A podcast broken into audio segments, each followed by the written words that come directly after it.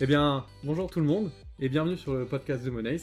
Chez Monays, nous voulons libérer le potentiel financier de chacun en vous inspirant et en vous développant grâce à ces podcasts de finances personnelles. Aujourd'hui, on va parler de budget. Moi, je suis Tom, le fondateur de Monays, et pour ce premier épisode, on a avec nous Yanis. Salut Yanis, comment ça va? Paul, ça va super et toi? Et Jules, merci d'être là avec nous aujourd'hui. Comment ça va? Bah ça va très bien. Merci pour l'invitation. Je suis ravi d'être avec vous aujourd'hui. Nous aussi, on est ravis. Et bon, on va commencer euh, ce podcast par un petit tour de table que vous puissiez vous présenter. Ouais. Donc, euh, Jules, toi, c'est quoi ton parcours et ton profil et aussi ton niveau de connaissance financière globale? Ok. Euh, on va essayer de le, de le faire bref, comme ça on se fait circuler la parole euh, après. Moi, globalement, j'ai un parcours très entrepreneurial. Je suis quelqu'un qui a évolué dans les métiers du digital. Ça fait 9 ans que je suis entrepreneur. J'ai monté plusieurs boîtes. Aujourd'hui, c'est dans une boîte de stratégie de croissance en entreprise que j'avance avec euh, mes équipes au quotidien. Et les sujets de finances personnelles, ils se sont posés relativement jeunes. Euh, du fait d'avoir entrepris jeune, j'ai été confronté à l'argent relativement jeune aussi. Donc euh, l'entrepreneuriat a commencé à 19 ans, les premiers investissements à une vingtaine d'années. Donc euh, rapidement, dès que j'ai eu du cash, euh, ça a été la suite logique. Ok, Donc euh, voilà pour les grandes lignes. ok, ça marche, merci. Et toi, Yanis? Bah écoute, moi j'ai aussi un petit profil entrepreneur, je fais mes premiers pas on va dire, je suis actuellement en école de marketing et communication. Euh, sinon, bah, je- sinon ce que je fais à l'extérieur, je suis directement chef de la partie communication chez Monize. Je fais un petit peu aussi euh, tout ce qui va être organisation d'événements et euh, j'ai euh, un petit travail on va dire justement chez Jules où je m'occupe un petit peu sur la croissance d'entreprise, sur la partie inbound marketing principalement. Ok, très bien. On va commencer directement par aborder le premier thème sur les bases du budget. C'est quoi un budget?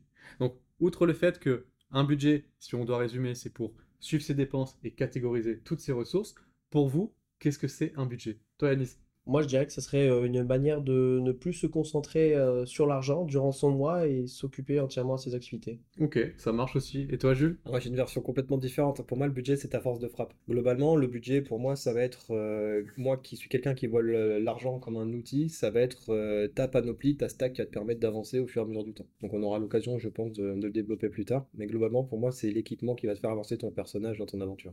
Ouais, c'est ça. Bah, ça me fait penser à quelqu'un autour de la table qui voit un peu les choses comme ça, mais euh, il nous partagera sa vision. Bah, c'est euh, c'est une certaine manière euh, de voir les choses. Après, au niveau de pourquoi avoir un budget, c'est vrai que on entend souvent que c'est pour réduire ses dépenses, réduire le stress financier, améliorer son épargne. C'est vrai.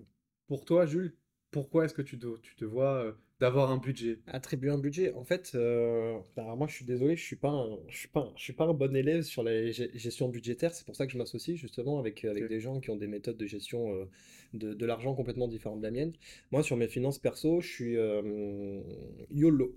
Donc en fait, j'ai euh, j'ai moins de 30 ans et je me suis dit jusqu'à avoir, euh, jusqu'à dépasser mes 30 ans, à partir de l'âge adulte, entre guillemets, euh, je fais entre guillemets n'importe quoi avec mon fric. Donc aujourd'hui, moi je suis quelqu'un qui crame 90% de ce qu'il gagne. Euh, donc euh, gestion budgétaire, j'en ai pas spécialement. J'ai des Google Sheets avec des scripts automatisés qui me suivent un peu tout ce que je fais par-ci par-là.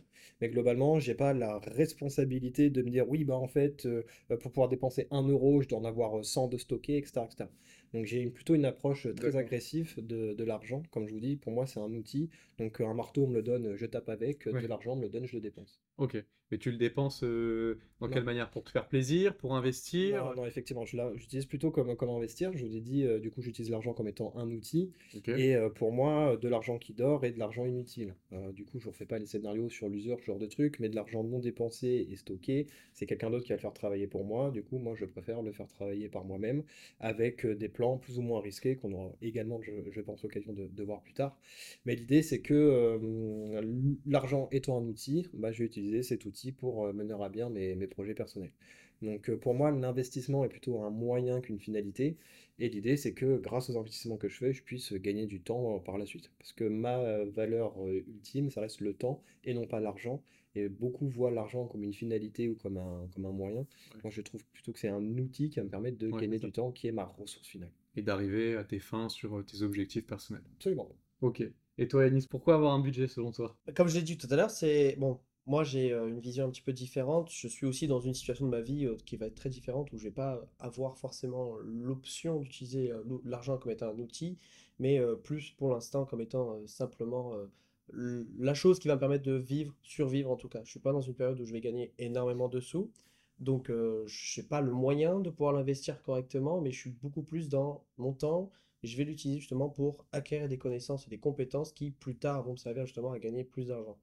Donc moi pour l'instant, euh, c'est surtout euh, faire en sorte de, je fais mon budget, je sais où va aller mon argent euh, sur ce mois-là et je peux entièrement me concentrer et avoir la tête libre sans poser des questions. Est-ce que je vais réussir à avoir de quoi manger ce mois-ci?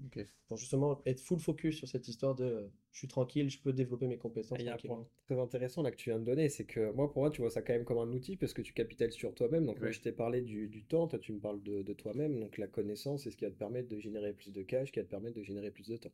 Donc j'ai l'impression qu'on a bouclé la boucle quand même de ce qu'on est en train de se dire. Après justement je n'utilise pas forcément l'argent, enfin peut-être qu'on peut le voir comme un outil, mais euh, ce que je me dis c'est je me dis pas je vais utiliser mon argent pour aller obtenir ça, qui va ensuite me permettre de faire ça. Mis à part sur le paiement de l'école, mais au final, le paiement de l'école se fait via un autre biais qui n'est pas le mien. Je vois pas, euh, j'utilise pas comme un outil. Par contre, le temps, au final, devient mon outil. Par contre, plus tard, oui. Là, on passera sur une autre étape de ma vie d'ici quelques années où ouais, l'argent sera carrément un outil. Ça va être euh, mon moyen de savoir si plus ou moins sur, sur cette temporalité qui est le mois, mmh. si je vais pouvoir exploser sur mes résultats ou non, ou si je vais plus être en retrait, euh, pouvoir adapter en fait mes actions sur le mois. Ok. Tu fais quand même un petit peu attention, tu, tu jettes quand même un œil, malgré tout, sur, sur ton budget, sur tes finances personnelles. Ouais, je regarde quand même tous les jours ma banque, le matin, le soir, dans l'après-midi. Et on le verra juste après, mais même durant la journée, je regarde mon compte de manière assez spécifique. On aura l'occasion d'aborder. Ouais, regarder tous les jours, c'est-à-dire que ça crame de la crypto. ça devient une contrainte, t'as peur, ouais, c'est un peu chaud. Mais du coup, vous avez quand même une euh, certaine gestion des finances personnelles. Bien sûr. Parce que toi, tu utilises des outils, tu as dit, hein, tu avais des Excel qui automatisent un peu certains, certains trucs. Complètement. Effectivement, bon, je suis un peu le, le mariole, genre je crame tout, etc. Mais effectivement, c'est avec, euh, avec une certaine rigueur. Donc euh, moi j'ai tendance à dire, je suis pas comme ces gens qui disent oui, je n'investis que l'argent que je peux perdre ou genre mmh. de trucs. Je pense pas que quelqu'un soit vraiment prêt à perdre de l'argent. Moi, lorsque je vais faire un investissement foreux ou genre de truc, je vais me dire bon bah voilà, c'était le prix de la leçon que j'avais besoin d'apprendre. Et en fait, j'ai réussi à me cartographier un peu un scénario d'apprentissage. Lorsque je me suis formé sur les études, j'en ai mis pour 5 ans avec 35-40 000 balles. Et du coup, je me suis dit, bon, bah voilà, le prix de ma liberté financière passera par ces étapes-là en chronologie et en situation de, de dépenses. Donc, je serai prêt à perdre 40-50 000. Donc, c'est l'ordre de grandeur que je me suis donné pour être capable de m'auto-alimenter sur mon investissement et sur mon atteinte de liberté financière. Ok, donc c'est quand même, euh, c'est quand même un peu euh, réfléchi quand même ce que tu. Ouais, ouais. Après, c'est que c'est une, une, période de ma vie où je le peux aussi. Yannis se disait, mais euh, bon, Yannis, il, a, il, est plus jeune que moi. moi aujourd'hui, j'ai 28 ans, donc je suis déjà sorti de l'école. Mais lorsque j'étais à l'école, pareil, je voulais être responsable de, de, de, mon cash. En fait, je m'étais donné cinq grandes variables. C'était être capable de travailler avec les gens que je souhaite, m'entourer des collaborateurs que je souhaite, travailler sur les projets que je choisis, ne pas avoir de contraintes euh, d'horaire et ne pas avoir de contraintes d'espace.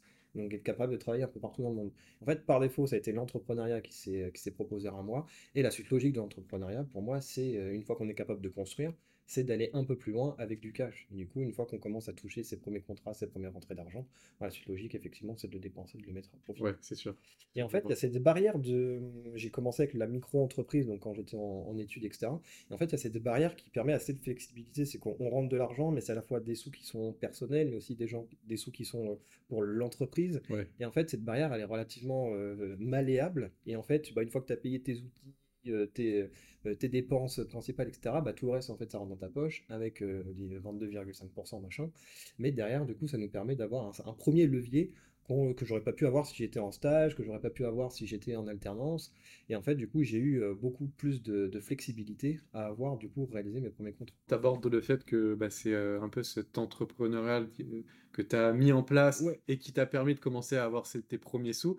Donc, pour toi, l'élément déclencheur, ça serait quoi? À partir de quel moment tu t'es dit tiens euh, bon là euh, je vais commencer un peu à, gérer du cash En fait ça se fait ça se fait par palier. Déjà dans un premier temps c'est est-ce que je suis capable de payer mon loyer à la fin du mois euh, parce que pour la boîte dans laquelle je suis aujourd'hui c'était un scénario qui, qui n'existait pas. En fait moi je suis parti pas mal de temps à l'étranger, États-Unis, Maroc. Je me suis retrouvé dans une situation au Maroc où j'avais en gros j'avais deux contrats. Covid arrive, les deux contrats seront 14 jours après j'ai deux loyers à payer, un à Casablanca, un à Paris, j'ai zéro source de revenus. Donc là, déjà, je me retrouve dans une situation de, ok, bah en fait, il faut être capable de, remonter une boîte. Bon, en 14 jours, j'étais rentable, etc. C'était cool. Et derrière, il a fallu, du coup, se dire, ok, bah en fait, cette situation arrive, je ne peux pas être dépendant d'une source de revenus, donc je vais multiplier l'entrepreneuriat, je vais faire en sorte que les sous que j'ai euh, puissent générer euh, des petits intérêts, etc., etc. Je me suis rendu compte que le monde de la banque ne permettait pas de faire ça, que le monde de l'entrepreneuriat permettait de le faire, mais était relativement risqué. On connaît les chiffres chez les startups, 90% meurent dans les premières trois années, et pareil sur les trois années suivantes. 80% des produits numériques euh, échouent avant même de, naître. Donc globalement, basé sur ces facteurs, je me suis dit, ok, quels sont les autres éléments qui permettent d'aller de l'avant? Et après, bah, globalement, je me regarde un peu ce qui se fait en ligne, euh, je suis un peu des profils euh, investisseurs, etc. Et de là, derrière, ça m'a permis de, voir un peu la, dimension que je souhaitais, que je souhaitais avoir. Donc une fois que le cash rentre, que j'arrive à payer euh, euh, mes courses, ma bouffe, mes sorties, euh, mon, mon loyer, bah, le reste, du coup, je me dis, qu'est-ce que j'en fais? Bah, Je le crame. Et du coup, je suis pas parti en vacances pendant 8 ans, j'ai pas fait beaucoup de sorties, j'ai essayé de garder un maximum de cash pour pouvoir aller le claquer ailleurs. en fait, bah, pendant que mes potes faisaient des sorties, partaient en vacances, etc., moi j'investissais par-ci par-là, donc des fois je gagnais, des fois je perdais, au fur et à mesure, j'ai acquis une solide expérience, une euh, très grosse learning curve aussi. Et aujourd'hui, je le vois globalement par rapport aux gens de mon âge, je suis quand même assez éveillé et relativement plus confortable que certains d'entre eux. Donc du coup, c'est venu progressivement par étapes bien sûr. des expériences. De toute façon, je pense que ce serait mentir que dire que ça se fait en un claquement de doigts, qu'on est des génies, ce genre de trucs. Il y a quand même un sujet, c'est que euh, sur l'investissement, on n'est pas à l'inverse de l'entrepreneuriat, sur lequel on peut dire oui, bah en fait, je peux aller soulever des montagnes en, solo, euh, je peux tout à fait monter un dropshipping, me planquer en buts dans, une, euh, dans, un, dans un appartement pendant une semaine et en faire un truc rentable. En investissement, on se bat toujours contre un marché. Mmh. Donc, si on va faire un peu de trading, bah, on, a des, on a des whales, on a des investisseurs, on a des petits porteurs, des gens avec des mindsets différents. Euh, je vais faire de l'immobilier, bah, il y a une conjoncture. Là, en ce moment, bah, on a la conjoncture que l'on connaît. Et du coup, il peut y avoir maintes et maintes choses. Donc, c'est pour ça que je pense que c'est bien d'être capable de pouvoir diversifier à la fois son patrimoine, d'être capable d'aller sur plusieurs marchés et de comprendre qu'en fait, bah, on n'est pas des génies, on est dépendant d'un marché. Donc avoir des bases pour s'éviter des erreurs, c'est comme l'entrepreneuriat, c'est des fondamentaux qui nous permettent d'aller de l'avant. Par contre, euh, personne ne battra le marché. Ça c'est sûr. À moins d'être le marché soi-même. Mais ça, c'est Ça c'est plutôt, plutôt compliqué. Et toi Yanis, du coup, euh, c'était quoi ton élément déclencheur pour euh, te dire que tu vas devoir gérer tes finances personnelles? Moi j'ai eu mon indépendance qui était vachement tôt, on va dire avec des petits soucis familiaux. À 16 ans, j'ai pris mon indépendance, j'ai eu mon premier appartement, j'ai dû m'auto-gérer et en fait, très vite, j'ai été confronté au monde de l'argent sans pour autant, en étant plus jeune, avoir euh, de l'argent. Je vivais avec ma mère, c'était un petit peu compliqué, le RSA, enfin, je n'avais pas d'argent de poche, je ne connaissais pas la gestion financière.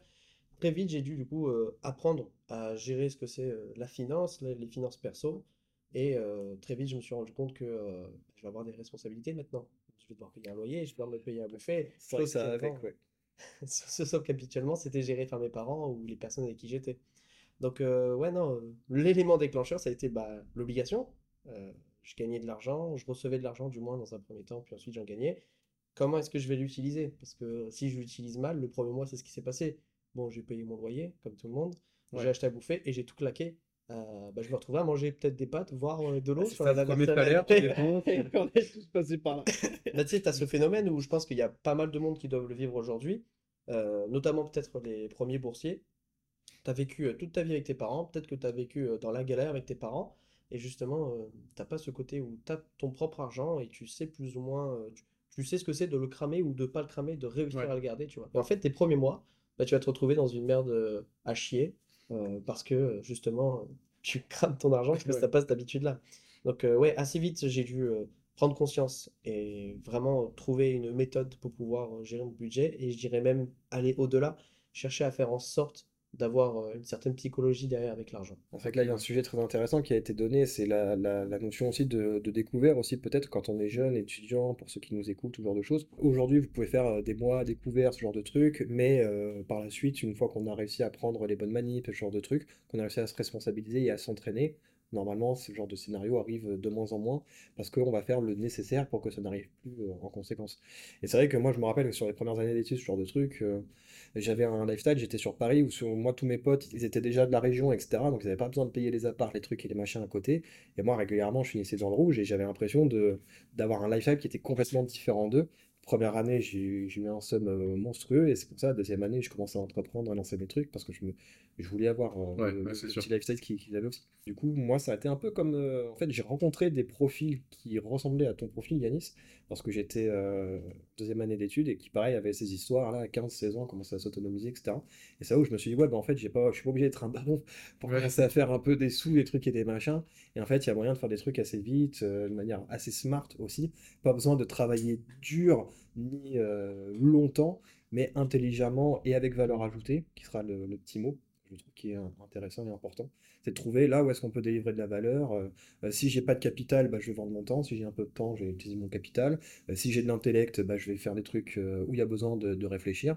Si je suis pas le plus malin du monde, bah, je vais plutôt mettre mes bras à disposition. Et grâce à ça, se construire un petit capital. Bah, c'est vrai que je pense que c'est ça aussi qui sensibilise pas mal, c'est le fait de commencer très tôt à soit entreprendre avec de, avec de l'argent qui rentre, soit du coup te retrouver seul face à toi-même, euh, du coup tu es obligé de gérer ça. Mhm. Mais pour ceux qui peuvent nous écouter, qui se demanderaient, bah, ok, euh, j'ai eu cet élément déclencheur, j'ai envie de commencer à gérer mon budget et mes finances, comment je fais? Quelle est la prochaine étape? Ouais, bah alors c'est ça, je sais qu'il y a un scénario assez traditionnel qui se fait, moi qui bosse pas mal avec des banques, il y a pas mal de banques qui viennent me voir pour des, euh, pour des sujets de- d'innovation, et en fait il y a un scénario qui revient régulièrement, c'est euh, en fait au début des études, en général post-bac, il commence à avoir euh, notre banquier qui commence à nous passer un petit coup de fil, savoir un peu où on en est, qu'est-ce qu'on va faire, etc. Donc ça je pense que mine de rien c'est quand même une première approche, ça nous permet de nous dissocier un peu de, la famille, parce que la famille peut avoir euh, une, une famille qui gère très bien l'argent, une autre qui en a rien à faire, etc., etc.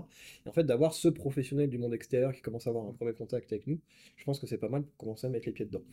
Euh, après, euh, déjà, il n'y a aucune obligation à gérer son argent, à investir. Donc ça aussi, il faut que l'audience puisse en, en, en- en être consciente.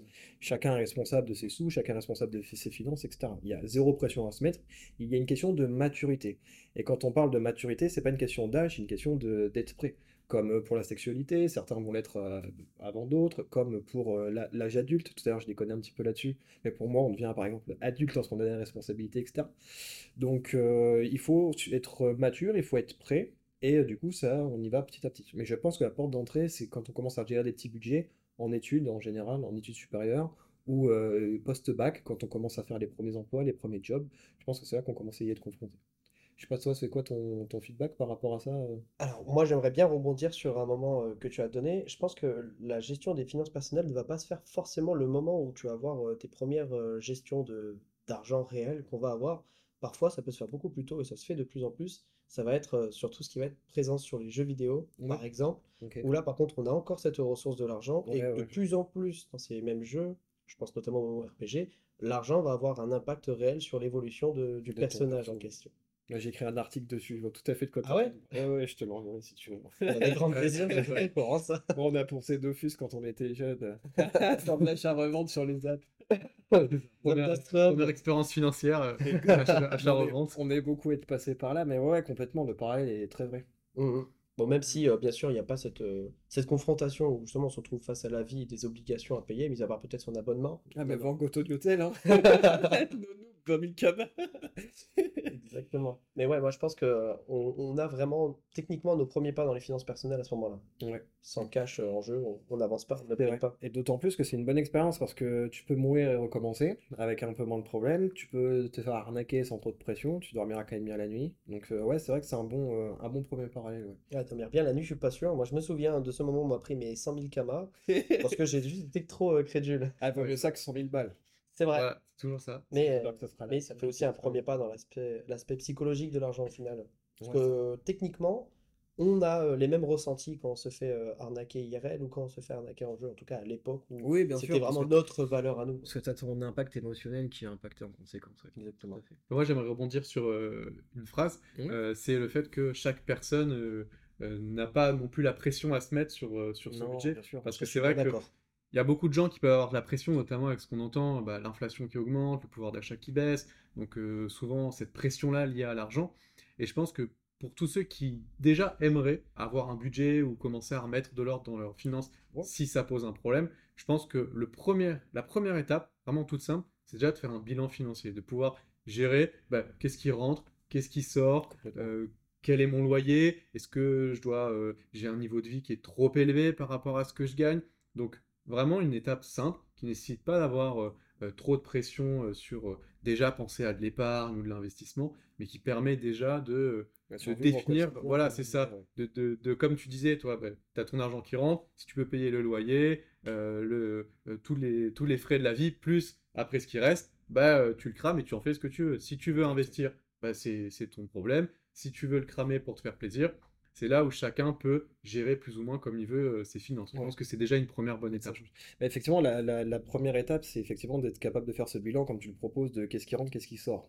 Et en fait, être capable d'identifier le ce qui sort. Si c'est des paquets de clopes et des paquets de chips, ça déjà, Voilà, c'est ça. de côté si effectivement on finit dans le rouge. Au vu du, du monde dans lequel on vit là, tu l'as mis, t'as mis le doigt dessus, hein, le, les personnes qui peuvent être au SMIC, au RSA, on a une grosse inflation, etc. Normalement, le SMIC, il est corrélé plus ou moins à, à l'inflation. Euh, ce qui peut être compliqué, c'est que euh, l'environnement dans lequel on évolue, euh, peut-être qu'on peut avoir un passif avec des dettes, peut-être qu'on peut avoir euh, des, des, des aléas de la vie qui font que on se retrouve euh, dans le rouge. Là, effectivement, il faut euh, réussir à se faire accompagner.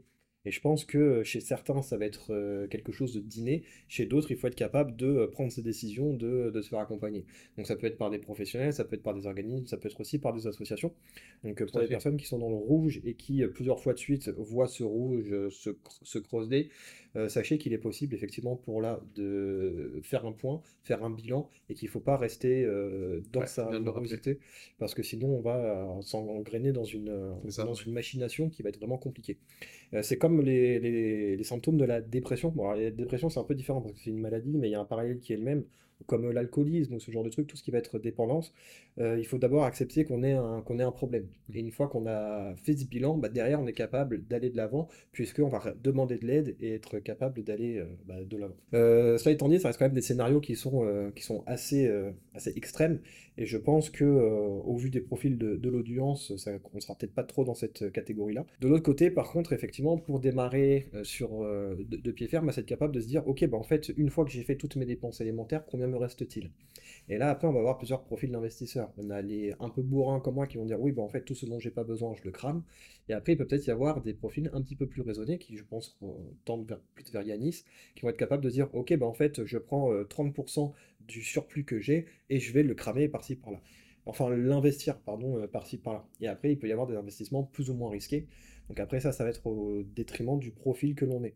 Donc euh, certains vont peut-être choisir euh, des rendements, euh, entre guillemets, le plus sûr possible avec, une, avec un niveau de risque moindre, et certains sont plus attirés par du gros risque et gros gain. Après, tu abordes déjà l'investissement, mais je pense qu'il y a beaucoup de personnes qui, euh, à ce niveau-là, une fois qu'ils ont pu faire leur bilan financier, Ouais. commencer à réduire, comme tu dis, les dépenses qui servent un peu à rien, euh, notamment sur les loisirs ou autres, euh, qui peuvent être réduites. Là, il y a la question qui se pose de bah, qu'est-ce que je fais? Donc, soit tu vois, tu abordes l'investissement. Ouais. Je pense qu'il y a quelque chose d'autre aussi qui peut être bien pour tous ceux qui n'ont pas d'épargne, parce que bah, ils le ont, temps de la construire. c'est ça, ils ont, ils ont, ils mettent à peine le pied dans la gestion des finances, c'est d'avoir euh, ce fonds d'urgence qui permet de gérer les imprévus euh, qui peuvent arriver, euh, la voiture qui a cassé et qui- qu'on doit changer. Vous, comment vous gérez ces imprévus-là dans le quotidien? Ouais. Bah, moi, c'est mon épargne. Donc euh, tu me dis euh, fonds d'urgence, épargne, moi je te dis, pour moi, c'est la même chose. Toi, tu as, ton fonds d'urgence, c'est ton épargne. Ouais, si tu as un problème, tu pioches dedans. Ouais, en vrai, j'en ai, euh, j'en ai, j'en ai plusieurs, parce que j'ai différentes gestions d'épargne. Euh, on le verra peut-être aussi plus tard, mais vous le verrez quand on va chez les- la banque ou ce genre de trucs, on a différents comptes, on va avoir le compte courant, l'assurance vie, on va avoir l'épargne, ce genre de choses. Et par rapport au type de compte que l'on a, on va avoir des rendements ou de la liquidité dessus. Et globalement, bah, hum, le principal, comme tu le suggères, c'est le fonds d'urgence qui, selon moi, est un fonds épargne. Donc, Oui, point de tout à vue- fait, d'un ça- point de ça- vue, euh, c'est l'épargne. structurel, moi je pense que, je... et en tout cas chez moi, je le matérialise comme ça. Je sais pas, toi, Yonis, comment tu t'y prends? Alors, moi, je vais faire euh, écho à un livre que j'ai lu il y a un petit moment de ça, Père riche, Père pauvre, livre qui peut être parfois controversé, mais euh, il y a une phrase, euh, du moins une méthode qui fait, qui m'a toujours fait écho dans, dans ce livre, c'est avoir en réalité toujours des mois d'avance. Tu as, t'en as fait référence tout à l'heure, quand on n'a qu'une seule manière de gagner de l'argent, qu'on n'a qu'un seul moyen de, de- de Ouais, se Ouais. réapprovisionner, si demain il se fait couper, on n'a plus rien.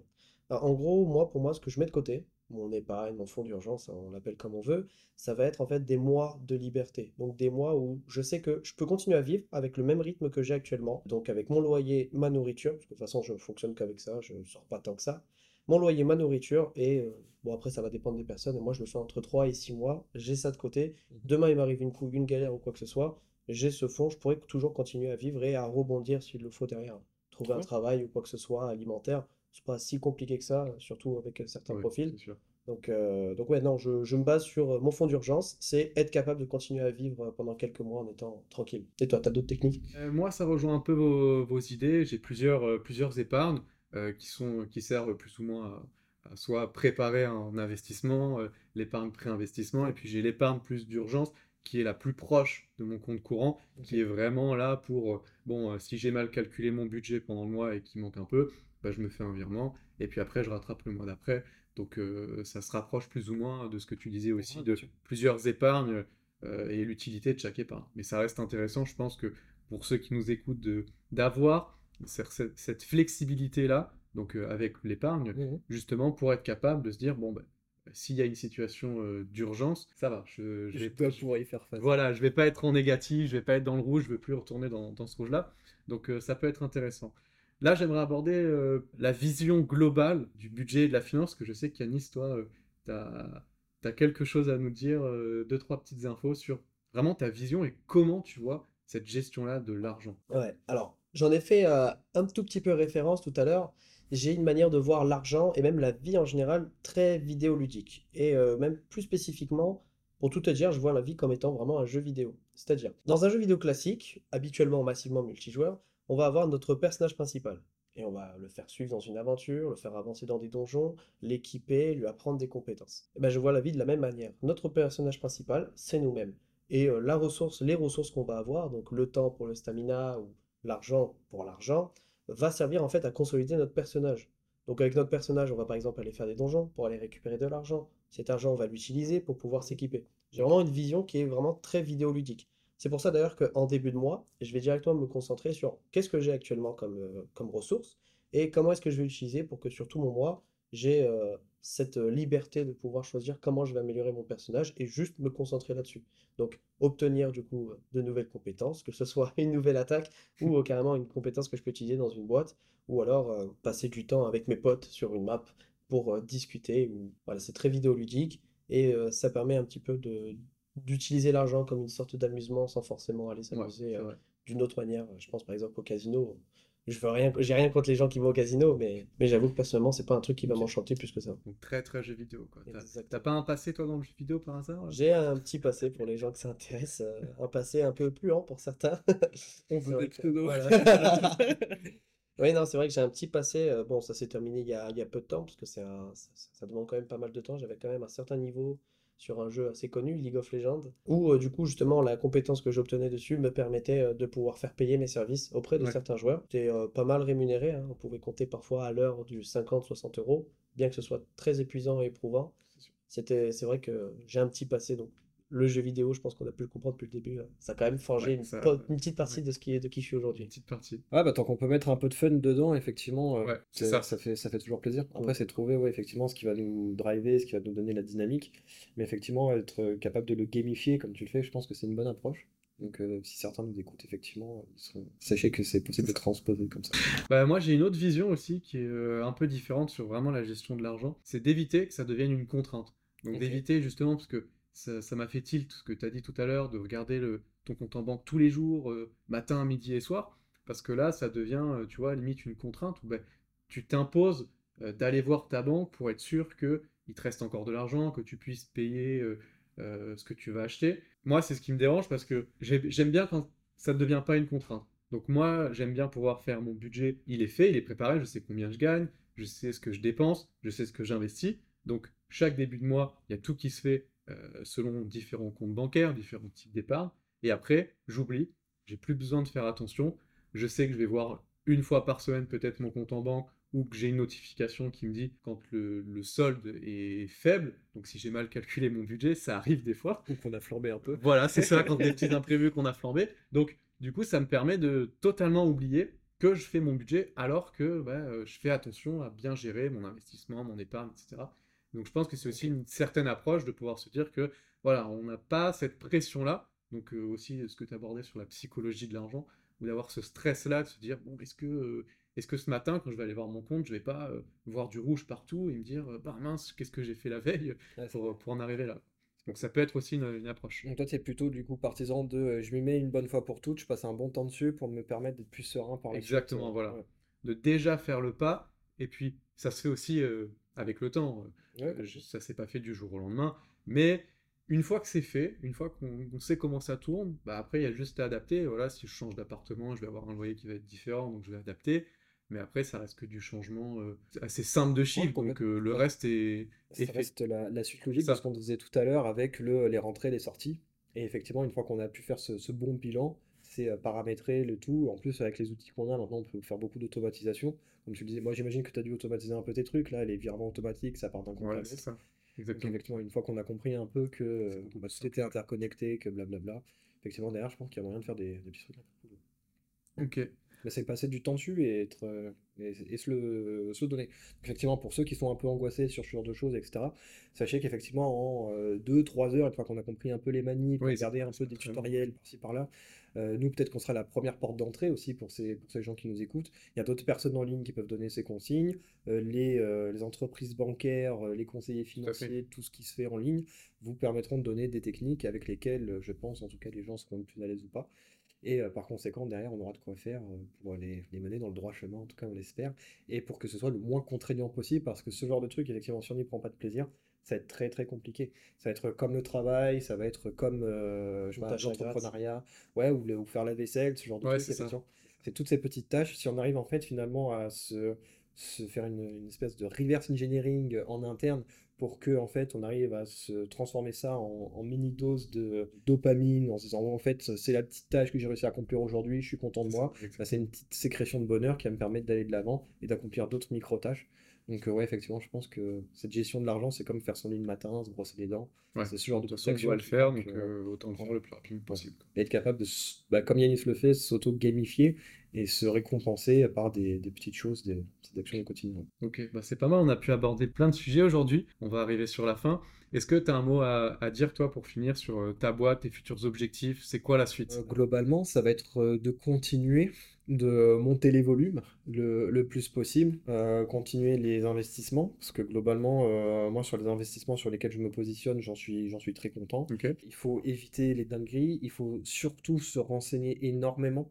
Donc ça, c'est le petit mot de la fin que je pourrais donner aux personnes qui nous écoutent. Renseignez-vous. Euh, comme on dit euh, dans le monde des, des crypto-monnaies, par exemple, c'est Dior, do your own research, faites vos propres recherches, que ce soit sur des investissements, que ce soit sur des placements, sur de l'accompagnement. Tout à l'heure, on a tendu un peu des perches sur le oui, bah, il y a des professionnels, il y a vos organismes bancaires, il y a des gens en ligne, etc. Ne croyez pas tout ce qui se fait en ligne, évidemment. Ne croyez pas tout ce que les professionnels vous racontent, parce que les banquiers, ils ont intérêt à ce que vous mettiez des sous chez eux. Les plateformes de crypto-monnaie ont intérêt, machin. Le mec qui vous dit un truc sur YouTube, il a intérêt, blablabla. Donc faites surtout la somme de tout ça, comparez et euh, allez dans ce sur quoi vous êtes à l'aise. Globalement, c'est ça que j'aurais envie de dire pour la fin, c'est être à l'aise, euh, prendre en maturité, ne pas se stresser, euh, être capable de dire qu'on est dans un processus d'apprentissage continu, donc on a cette learning curve qui va nous accompagner. et- Toi, un petit mot, Yanis, pour terminer? Ouais, moi, ça serait surtout sur l'aspect l'aspect psychologique. Ne vous faites pas peur avec l'argent. C'est pas une finalité. C'est vraiment quelque chose qui va permettre de améliorer ou non vos conditions de vie. Mais voilà, essayez de profiter un maximum de la vie sans jamais vous mettre la barrière de l'argent qui va vous bloquer sur la suite. C'est vraiment, euh, pour moi, très important. Très beau mot de la fin. Merci, Yanis. Merci, Jules, d'être euh, venu aujourd'hui pour ce podcast. Bah, Et puis, euh, merci à tous de nous, de nous écouter. On se retrouve bientôt pour un, pour un prochain podcast. Salut! Allez, À bientôt. prochaine. Ciao. Ciao.